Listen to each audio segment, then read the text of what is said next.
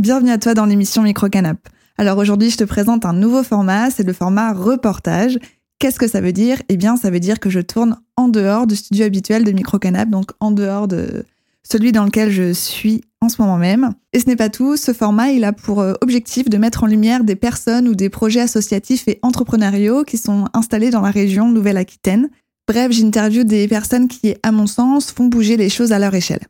Avant de te laisser écouter le premier reportage Microcanap, je tenais à te rappeler que l'émission est certes disponible en version audio sur Deezer, Apple Podcast, Spotify et d'autres plateformes de streaming, mais l'émission est aussi disponible en version vidéo sur YouTube.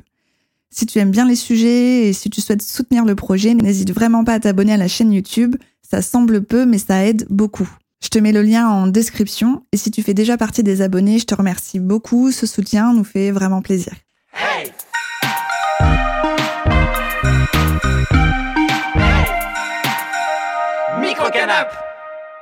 Bonjour, je suis Chloé et aujourd'hui je t'emmène à la rencontre du collectif La Coloc Drag. Créé en 2021 à Poitiers, en Nouvelle-Aquitaine, le collectif est apparu dans les colonnes du magazine Tétu et est appelé aux quatre coins de la France pour animer des événements et présenter des shows.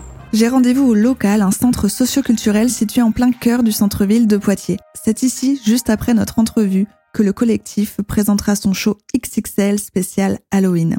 Et pour ma part, je rencontre Adriel et Nora Etes, tous membres du collectif. Merci euh, à tous de vous être euh, installés dans un canapé et décidément ça me suit. On est de nouveau dans un canapé. Est-ce que vous pouvez, s'il vous plaît, pour euh, les personnes qui nous regardent, vous présenter en out En out, c'est quand vous n'êtes pas en drague. Et n'hésitez pas aussi à présenter vos pronoms personnels. Donc moi, c'est Adriel en out, ou Luna Sangré en drague. Et euh, mes pronoms, donc en out, il va falloir suivre, mais ça va le faire. c'est il ou yel. Et euh, en drag, en fait, ça dépend. Parce que, enfin, on en parlera un petit peu plus, mais je me définis comme caméléon, du coup, il, elle, yel. Ça dépend de l'esthétique que j'ai euh, le jour J.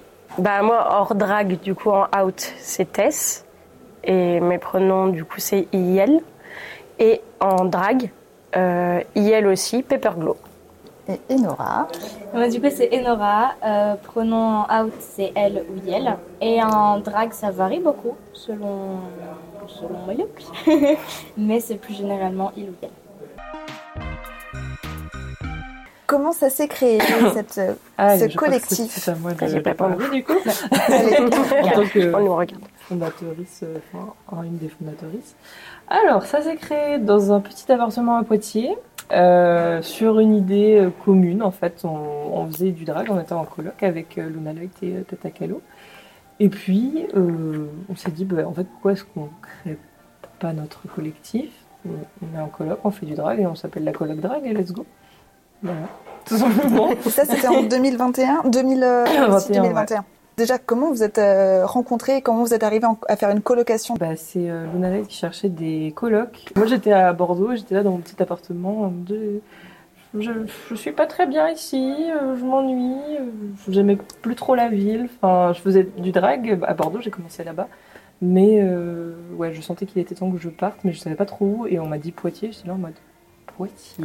Mais c'est on c'est petit. en fait, j'ai vraiment eu un coup de cœur pour cette ville et je me suis rendu compte que c'était sincèrement une des meilleures décisions de ma vie. Mais de prime abord, euh, j'aurais jamais cru que je j'habiterais ici, encore moins que je ferais du drag ici professionnellement, parce que du coup c'est ça en fait. On, Data Kalo était déjà professionnel, il nous a dit bon, euh, let's go créer notre collectif, mais suivez-moi aussi dans l'aventure de on se professionnalise et le collectif va, va nous aider à porter nos projets et tout ça. Et euh, c'est euh, entre euh, janvier et mars, si je dis pas de bêtises. Bah, moi, j'ai emménagé fin mars 2021. Et, et, ensuite, on faisait nos petits projets. bah, alors, oui, c'était le Covid, donc comme on a pu, on a fait un festival sur Twitch avec plein d'artistes invités. Et quand on a... toute la France, du coup, ces artistes? Oui, et même il y avait une personne du Royaume-Uni crois, et ah d'Espagne, oui. Parce que bah, c'était chouette, c'est qu'on pouvait, euh, comme c'était en ligne, avoir plein, plein de, de contacts à travers, le, alors, à travers le monde, peut-être pas, mais euh, bon, beaucoup de contacts. Et donc ensuite, euh, ben, quand on a pu ressortir, Euh, on était sur euh, la place Notre-Dame avec euh, une petite enceinte, deux trois chorés qu'on avait répétés, deux trois performances et on s'en allait. Donc les premières fois il y avait pas grand monde forcément. Ça a suscité un peu la curiosité et l'attention des gens en mode qu'est-ce qui se passe ici à Poitiers? Qu'est-ce que c'est que ces énergumènes sur haut talon? Voilà. Et puis on en a fait de plus en plus. On, on s'adresse à tout le monde en fait. Ça c'est vraiment important pour le coup parce qu'on pourrait penser que le drag c'est réservé à une certaine partie de la population, euh, disons, éduquée de la communauté LGBTQIA+, ou, euh, je sais pas, des personnes qui aiment l'art, forcément. Nous, on est là en mode, non, le drag, il, est partout, il est pour tout le monde. Et c'est pas pour rien qu'on a commencé nos shows à Notre-Dame, tu vois, c'était pour que bah, tout un chacun puisse regarder, juste poser un regard et s'interroger en mode, Hmm, qu'est-ce que j'en pense de ça? Je sais pas trop, mais écoute, c'est là, et il y a une, démarche aussi d'éducation populaire euh, dans, la colloque drag, je pense sincèrement. On a un rôle de bah, sensibilisation et on appelle ça aussi bah, de, de, la pédagogie. On parle beaucoup aux gens sur les sujets qui nous concernent euh, pour euh, bah, toujours faire évoluer les mentalités, bien sûr. Peut faire du drag C'est la première question que je me pose. Euh, parce que euh, moi, par exemple, je croyais que c'était réservé qu'aux personnes qui, euh, qui sont hommes. Est-ce que c'est réservé qu'aux personnes qui font partie de la communauté, LGBTQIA non, absolument pas. Tout le monde peut faire du drag, qu'on soit une personne cis, une personne trans, une personne à genre, enfin sur le spectre, le spectre du genre extrêmement large. C'est une idée reçue, je pense, qui a été intégrée dans les esprits parce que Drag Race est la représentation qu'on voit le plus souvent, ce sont des hommes cisgenres, gays, qui font du drag. C'est ça. Mais pas que, en fait, et heureusement. Il y a des des personnes cis, genre des, des femmes cis qui font du drag queen notamment. Donc pour préciser, donc euh, cisgenre, c'est euh, une personne qui est en accord avec le genre qu'on lui a assigné à la naissance. Voilà. Et aussi tu as cité Drag Race, donc c'est Oui. une série. Euh, une Euh, émission, ouais, émission, drag, ouais. euh, bah, série, oui, euh, sur euh, beaucoup d'épisodes et qui est devenue aujourd'hui carrément une franchise. Ça a commencé aux États-Unis et il y en a dans énormément, énormément de pays et de plus en plus, et c'est très chouette. Mais la représentation majeure, c'est hommes, cis, gays. Euh, Il y a très peu, et c'est des petites victoires à chaque fois qu'on voit bah, des drag kings qui font leur apparition, par exemple dans Drag Race France notamment, euh, mais pas dans le casting malheureusement. Ou alors des personnes qui sortent un peu des normes, comme, euh, enfin, qui ont d'autres d'autres esthétiques déjà que des drag queens, et aussi bah, des personnes trans, bien sûr, des femmes cisgenres, enfin voilà, des, des Drag Race, c'est une, une émission de télé-réalité où il y a une compétition Oui, euh, qui sera la meilleure, euh, le la meilleure drag queen. Ouais. Exactement. de la saison. Exactement. Euh, et pour juste finir sur ma question, est-ce que c'est réservé qu'aux euh, personnes qui font partie de la communauté, communauté LGBTQIA+. Hum, Moi, je pense pas. Mais- En tout cas, personnellement, c'est pas mon, mon avis sur la question. Mais je, je pense que il y a certaines personnes qui, qui voient ça plus euh, dans ce sens-là, ouais. Après, euh, en vrai, je pense qu'à partir du moment où on est conscient de ses privilèges, euh, tout le monde peut faire du drag. Un homme cis hétéro il y en a qui font du drag. Ça pose pas de problème à partir du moment où tu prends pas la place euh, des personnes LGBT qui ont quand même fondé euh, cet art et du coup de comprendre que ils arrivent après en quelque sorte. Je sais pas trop Ouais. comment expliquer ça. Oui, bah pour Mhm. développer un petit peu ton idée, je te rejoins totalement. C'est à partir du moment où on sait en effet quelle est, enfin, quelle est la place de ces personnes, c'est-à-dire bah, euh, vous n'êtes pas concerné par les combats euh, LGBT+, euh, vous ne descendez pas de personnes qui ont fait qu'aujourd'hui on, on a des droits, les luttes bien sûr continuent toujours et encore et toujours, mais des personnes qui ont fait avancer ces luttes-là, les personnes qui ont créé le drag, c'est inhérent à la communauté LGBT+. Mais c'est une forme artistique, donc c'est hyper open. Mais encore une fois, voilà, il faut avoir conscience de bah, quels combats ont été menés, par qui. Enfin, il y a l'histoire derrière. Il n'y a pas que. C'est pas que un art où on, on le pratique pour les paillettes, tu vois. C'est c'est politique. Parce que c'est de la représentation. Voilà, notamment. et on diffuse des messages euh, qui, bah, qui nous tiennent à cœur et qu'on espère qu'ils résonnent en fait dans les cœurs et les esprits des gens pour faire évoluer les mentalités notamment. Nos sociétés sont construites sur des normes et en fait, qu'est-ce que c'est être normal finalement? Oui, c'est ça. Oui. Ça a été acté par une certaine partie de la population, ce qui est accepté comme normal, et donc mm-hmm. être cisgenre, hétérosexuel, euh, vouloir et aller dans le modèle sociétal basic, c'est-à-dire être marié, avoir des enfants, avoir enfin la vie, euh, euh, comment dire, un peu long fleuve tranquille, modèle qu'on bah, qu'on nous a inculqué en fait. Ouais, c'est ça, qu'on nous a inculqué bah, depuis l'enfance en fait, mm-hmm. en vérité. Et il n'y a qu'à voir quand il y a des coming out dans les familles, il y a des fois où ça se passe très bien, mais déjà le terme coming out, c'est toujours un cap à passer en fait, qui n'est pas obligatoire. Personne n'est obligé de faire son coming out, mais c'est une étape où bah, on va redouter le, le regard que va avoir notre entourage sur nous.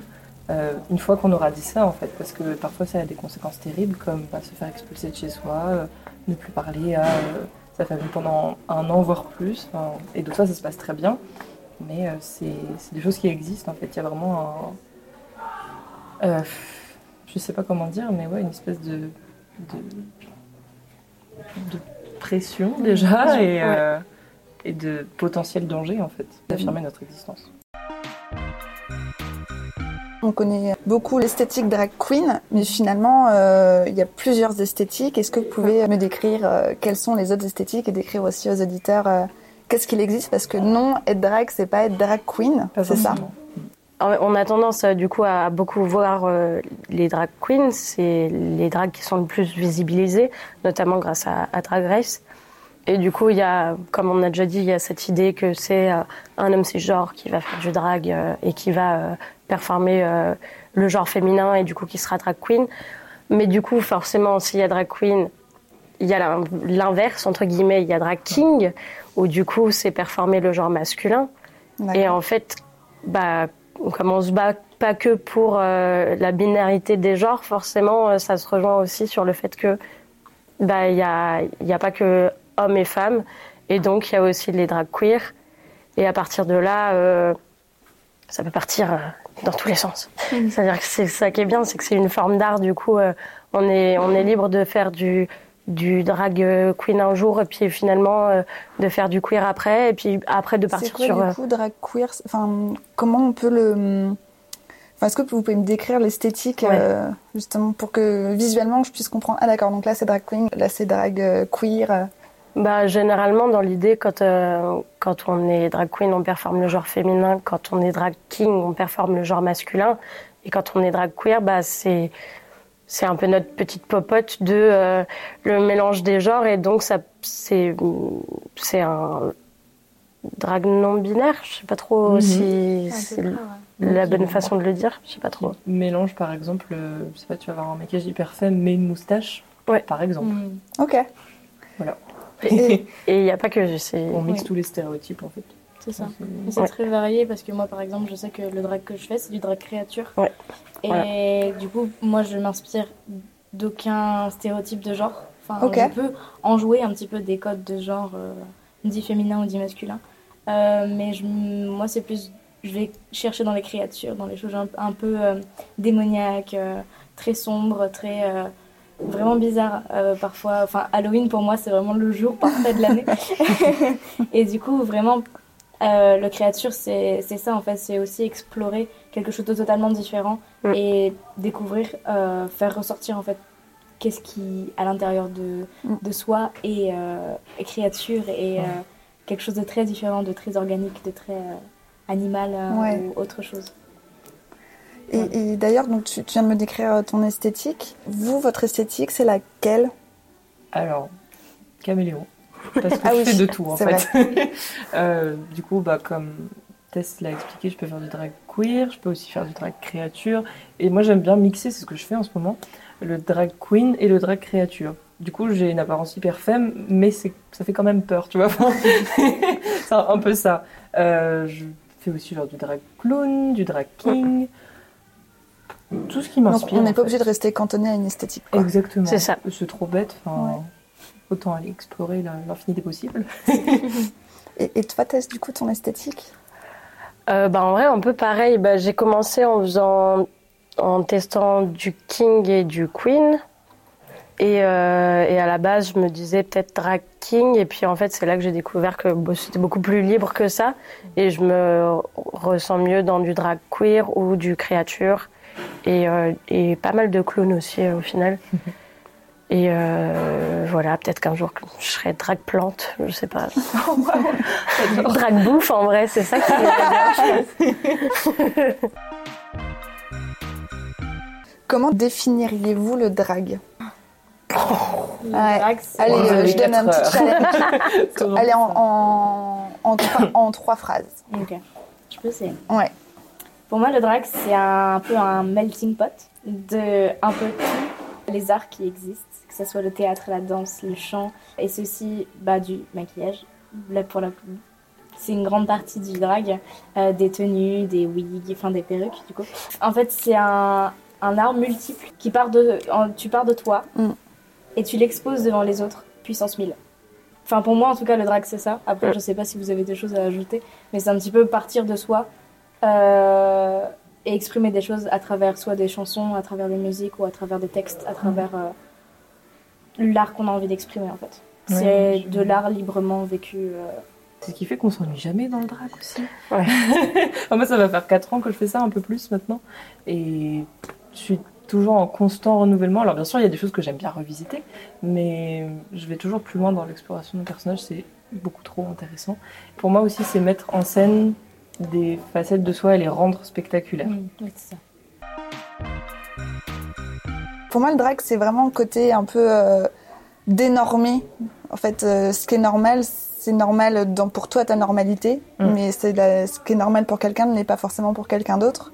Est-ce que ça peut être une manière aussi de- d'expliquer ce qu'est le drag? Je pense aussi qu'il y a beaucoup de normes euh, qu'on ne peut pas vraiment défaire totalement et, et, euh, et qu'on s'en, on s'en crée aussi au final euh, Mm. quand on fait du drag. Enfin, je pense que c'est un truc qui est, qui est tout le temps en renouvellement et du coup, euh, peut-être jouer, ouais, jouer avec les normes euh, et parfois les dénormer en effet. Ouais, en tout cas, les, les normes établies, aller euh, Ouais. un peu briser les règles, les tabous et tout ce qui, ce qui pourrait déranger dans la société, je sais pas trop comment dire, mais ce genre de choses. Et euh, oui, je suis d'accord avec toi, comme on a notre propre vocabulaire, on a aussi nos Oui. propres normes, nos propres Mm. règles.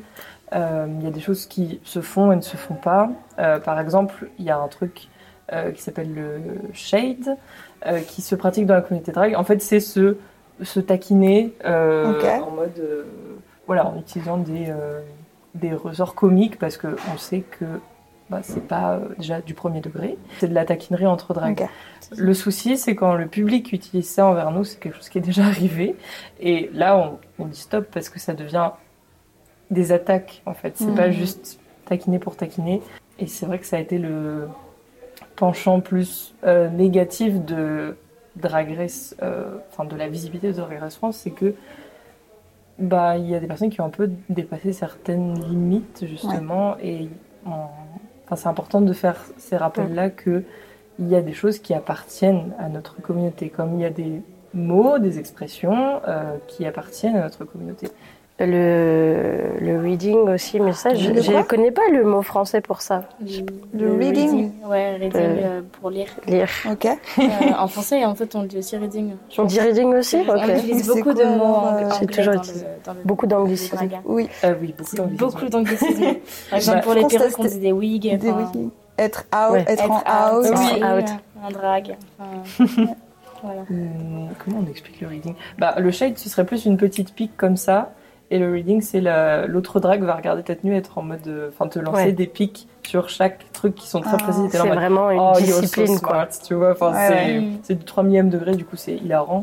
Et euh, Peut-être que les gens comprennent pas qu'il y a du deuxième, troisième, quatrième, cinquième degré. Oui, et du bah, coup, euh, C'est ça. Surtout, ce qui est très important, c'est dans le shade et dans le reading, ce qui est très très important, c'est que nous, on le fait parce qu'on se connaît entre nous, Mm. on Oui. connaît nos limites. Jamais Et on, sait, on sait qu'il y a des, en- il y a des, il y a des blagues ou des, ou des, des taquineries qu'on ne peut pas faire Mm. sur Ouais. certaines Mm. choses.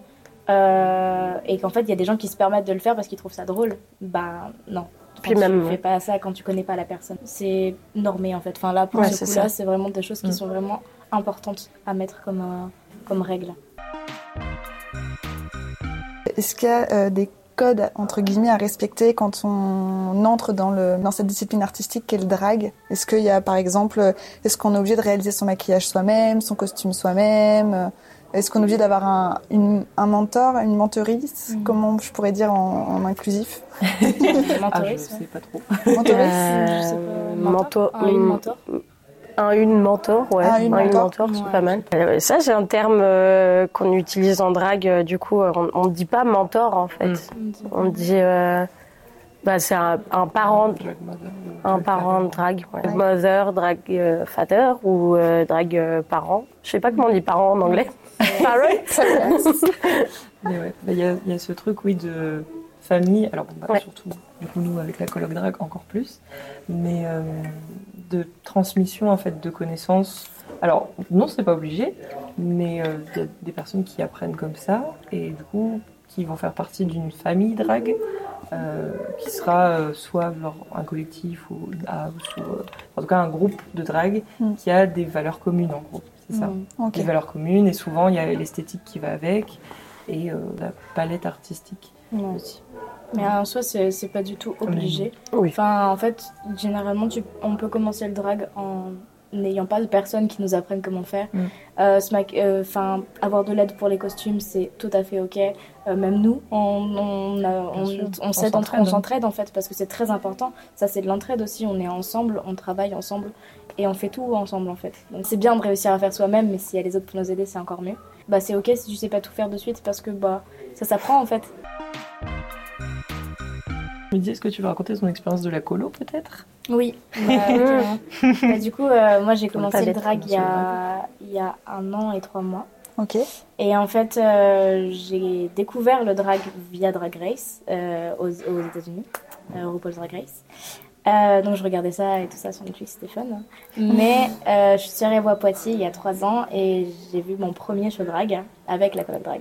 Et ça m'a ça m'a totalement plu. Et au départ, j'étais juste spectatrice et j'allais juste voir la show et tout ça. Et du coup, il y a un an, je me suis lancée. Et j'ai commencé par un look de drag king.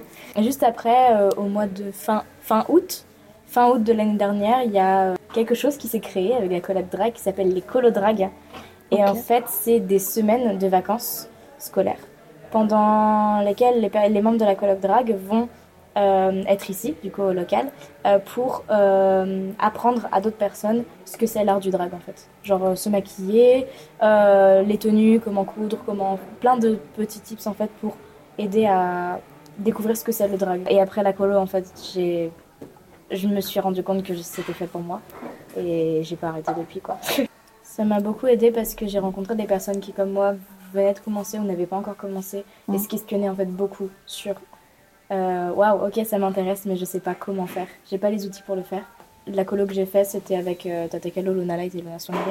C'est trois personnes qui m'ont énormément rassurée et qui en fait nous ont dit euh, tout ce qu'elles savaient sur le drag, tout ce qu'elles avaient, nous ont transmis en fait leur savoir et leur, euh, leur façon de faire et leurs conseils. Et je sais que c'est des personnes qui, même toujours actuellement, en faisant partie de la colloque drag, je vais les voir et je sais que c'est des personnes de bons conseils et qui vont pouvoir aiguiller euh, et donner euh, enfin vraiment les, Les clés, les, clés pour euh, continuer à réussir et à, et à évoluer en fait. Mm, mm. Parce que c'est une constante évolution aussi. L'une des luttes premières de la colloque drag, c'est donc de bah, d'expliquer aux gens que le drag c'est une profession Ah oui. Ouais. Ouais. Mhm. parce que c'est pas forcément reconnu, c'est ça euh, par Absolument exemple. pas. Il y a, on n'a aucun statut sur Pôle emploi, par exemple. Alors qu'il y a, les transformistes, il y a la catégorie transformiste. Et drag, ça n'existe pas. Pourtant, c'est pas, pas la même chose, mais c'est quand même des très proches cousins. Enfin, on fait de la scène, on incarne un personnage. Certes, on s'inspire pas forcément d'une célébrité jusqu'à euh, vouloir la personnifier, mais euh, bah, c'est, c'est pas si éloigné, tu vois. Oui, parce que euh, comme ben, donc là, pourquoi il n'y a euh, pas de cette reconnaissance-là il n'y a pas de reconnaissance euh, professionnelle et artistique, alors qu'il y a autant de la musique que de la danse, que du théâtre. Ah Oui, tout à fait. Euh, Il y a Ouais. du maquillage. Pourquoi il y a cette non-reconnaissance au niveau artistique? Qu'est-ce qui, qu'est-ce qui manque? Est-ce qu'on vous dit clairement les choses ou vous êtes dans le flou euh? On est beaucoup laissé dans le flou. Ouais, hein. clairement. Je crois que ça peut être possible d'avoir euh, un semblant de statut euh, d'intermittent du spectacle en fait euh, avec le drag. pas Ça développé. représente pas vraiment la discipline qu'on fait quoi. Ouais. D'accord. Je sais pas comment. Parce que même en tant qu'intermittent, intermittent, si je dis pas de bêtises, il faut choisir une catégorie. Non? Non, Normalement non. Mais le problème, c'est pour être payé en intermittence Oui, quand ça. on fait du drag. Hmm. C'est quoi le problème? Bah, dans quoi on met ça? Enfin, C'est un peu ça. Par exemple, euh, moi, bah, je chante souvent en drag. Est-ce que je mets juste que je vais faire un concert alors que à tout moment, je vais aussi faire des performances qui sont pure drag à base de playback, enfin, Hmm. lip sync du coup? Et puis, je sais pas trop exactement. J'ai beaucoup de mal, moi, avec euh, les trucs de Ouais, administratif. Mais euh, en gros, il faut avoir une autorisation pour pouvoir faire des cachets d'intermittence.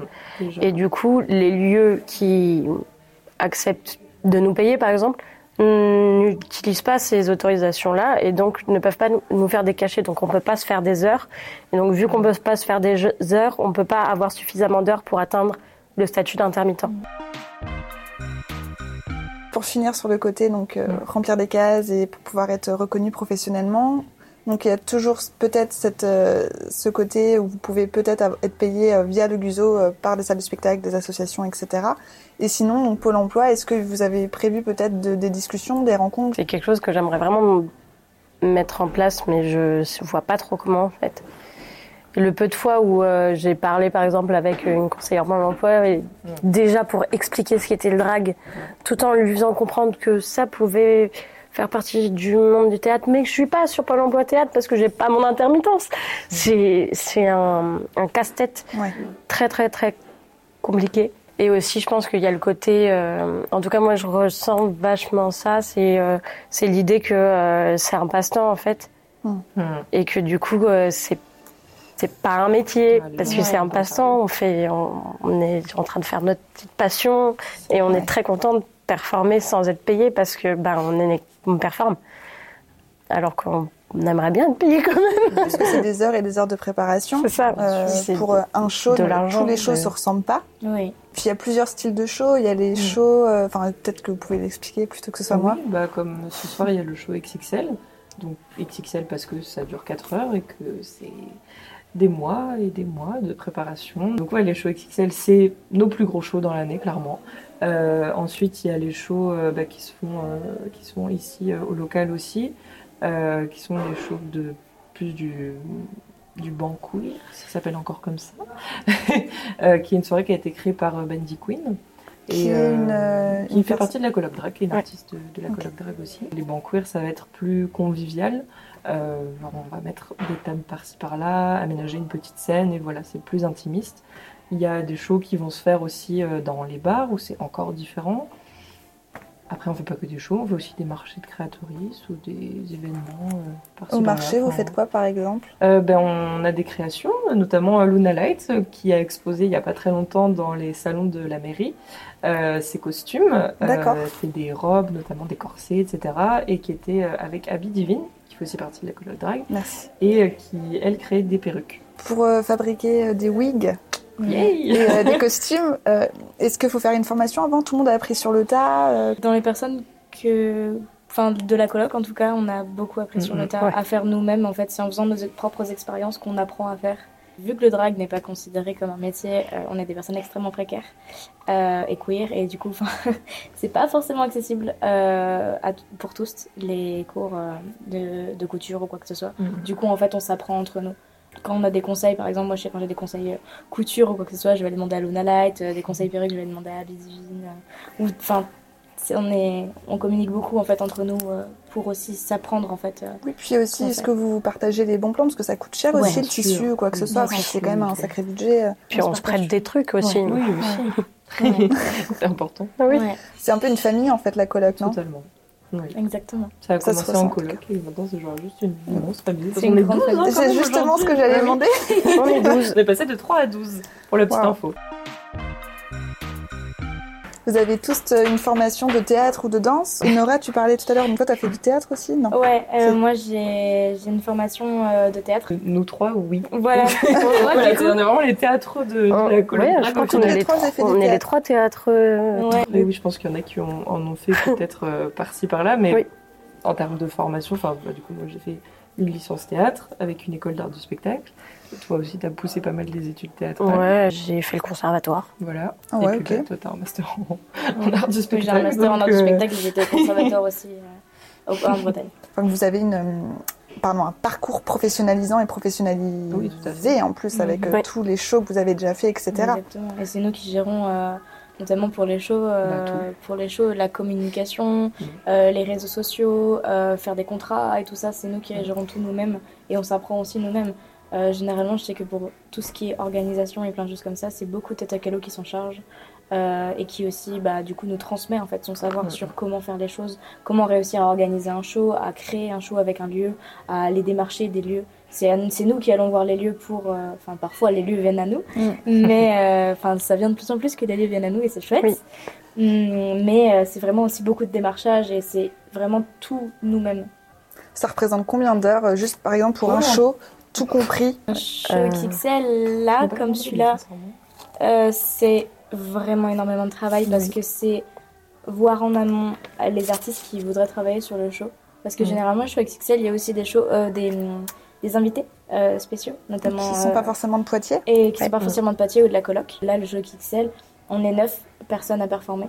Et, et du coup, on est huit membres de la coloc drag. Et Tizzy qui est là en, en tant que guest, du coup, invité. Ouais.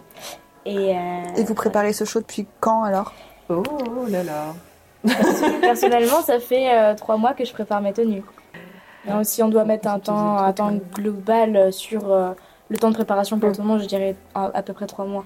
Le temps de tout organiser, Oui, de voir le concept. En termes Euh, d'organisation. En termes ouais. d'organisation, de concept, de euh, comment on voit ça avec le lieu, euh, où on fait. Euh, Est-ce qu'on fait différents endroits euh, Et c'est une bonne chose de prendre autant d'avance parce qu'on a des projets à côté. Ouais. Oui, Notamment. il n'y a pas que euh, un show et puis vous avez aussi euh, Dans la même semaine, là, par exemple, tu vois, il y a eu bah, ma première soirée, la musique Wear, n'hésite pas à venir la prochaine. à l'envers du bocal, c'était ça? Et à l'heure du bocal, ouais. Et en fait, c'est une scène ouverte 100% musicale euh, réservée aux personnes queer, parce que j'avais le sentiment que ça a manqué cruellement à la scène Poitiers. Voilà. Euh, mais le lendemain, il y a aussi eu un apéro quiz avec Benji Queen et Tata Calo, C'était où? Et aussi à l'envers du bocal. Ok, Et là, bah, le show XXL. donc trois, trois événements en cinq jours. Et euh, ça arrive très souvent, ce Ouais. genre de choses qu'on Mais oui, vous êtes de plus en plus demandé, hein, la coloc, euh, c'est impressionnant. J'ai l'impression que vous, vous avez déjà cet été, vous étiez dans les quatre coins de la France euh, du Oui. jour au lendemain. C'est l'avantage d'être un collectif, c'est qu'on peut Oui. dispatcher ici, parce Ouais. que ça arrive En aussi plus, qu'on a des projets le même jour. Ah, Ouais. ouais. Deux endroits totalement différents à plusieurs heures de route d'intervalle, tu vois, et donc on est en mode, ok, alors cette team va là, l'autre team va là. Je suppose que la communauté drag euh, se retrouve vite, c'est-à-dire que est-ce que vous avez des personnes de Lille qui vous contactent et qui vous disent ah tiens est-ce que je peux participer ou est-ce que euh, ou est-ce qu'on peut discuter? J'ai peut-être des tips ou j'ai des questions à poser Oui, bien sûr. Mais D'ailleurs, on a fait plusieurs shows à Poitiers avec des personnes qui viennent bah, de, de Bretagne, qui viennent de Paris, qui viennent De Limoges. de Limoges, enfin, de partout en fait. C'est des voisins. Oui. Et on est hyper open à, à ces collaborations-là, justement. Euh, Interville, ouais, super. Interville, et ben on, on, on a à cœur aussi de mettre en valeur le drag local. Donc c'est pareil, on va bosser avec des personnes bah, de Niort, de Limoges, d'Angoulême, enfin tu vois, parce que pour faire comprendre que le drag n'existe pas non seulement qu'à Paris et ni que dans les grandes villes. Et voilà, bah, notamment le dernier Show Pride euh, qui était euh, ici, le 21 juin dernier, c'était nos régions du talent. Ah yes Voilà, on avait fait venir des drags euh, bah, de, des villes Limoges. alentours en fait. Oui, voilà. Super, bah, je vous remercie beaucoup euh, pour euh, le temps que vous m'avez accordé Merci et puis trop hâte de vous voir sur scène ce soir. Avec Merci. Merci. Merci Chloé. Bye. Au revoir. Notre discussion terminée, c'est l'heure pour les artistes d'entamer les 2 à 3 heures minimum de maquillage indispensables à leur prestation drag.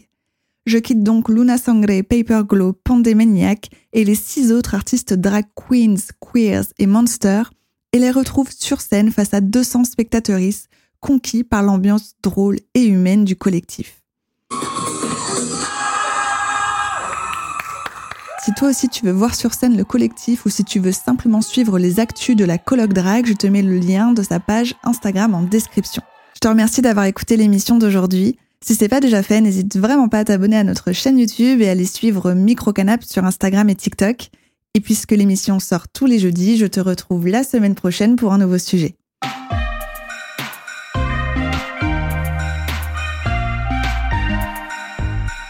Microcanap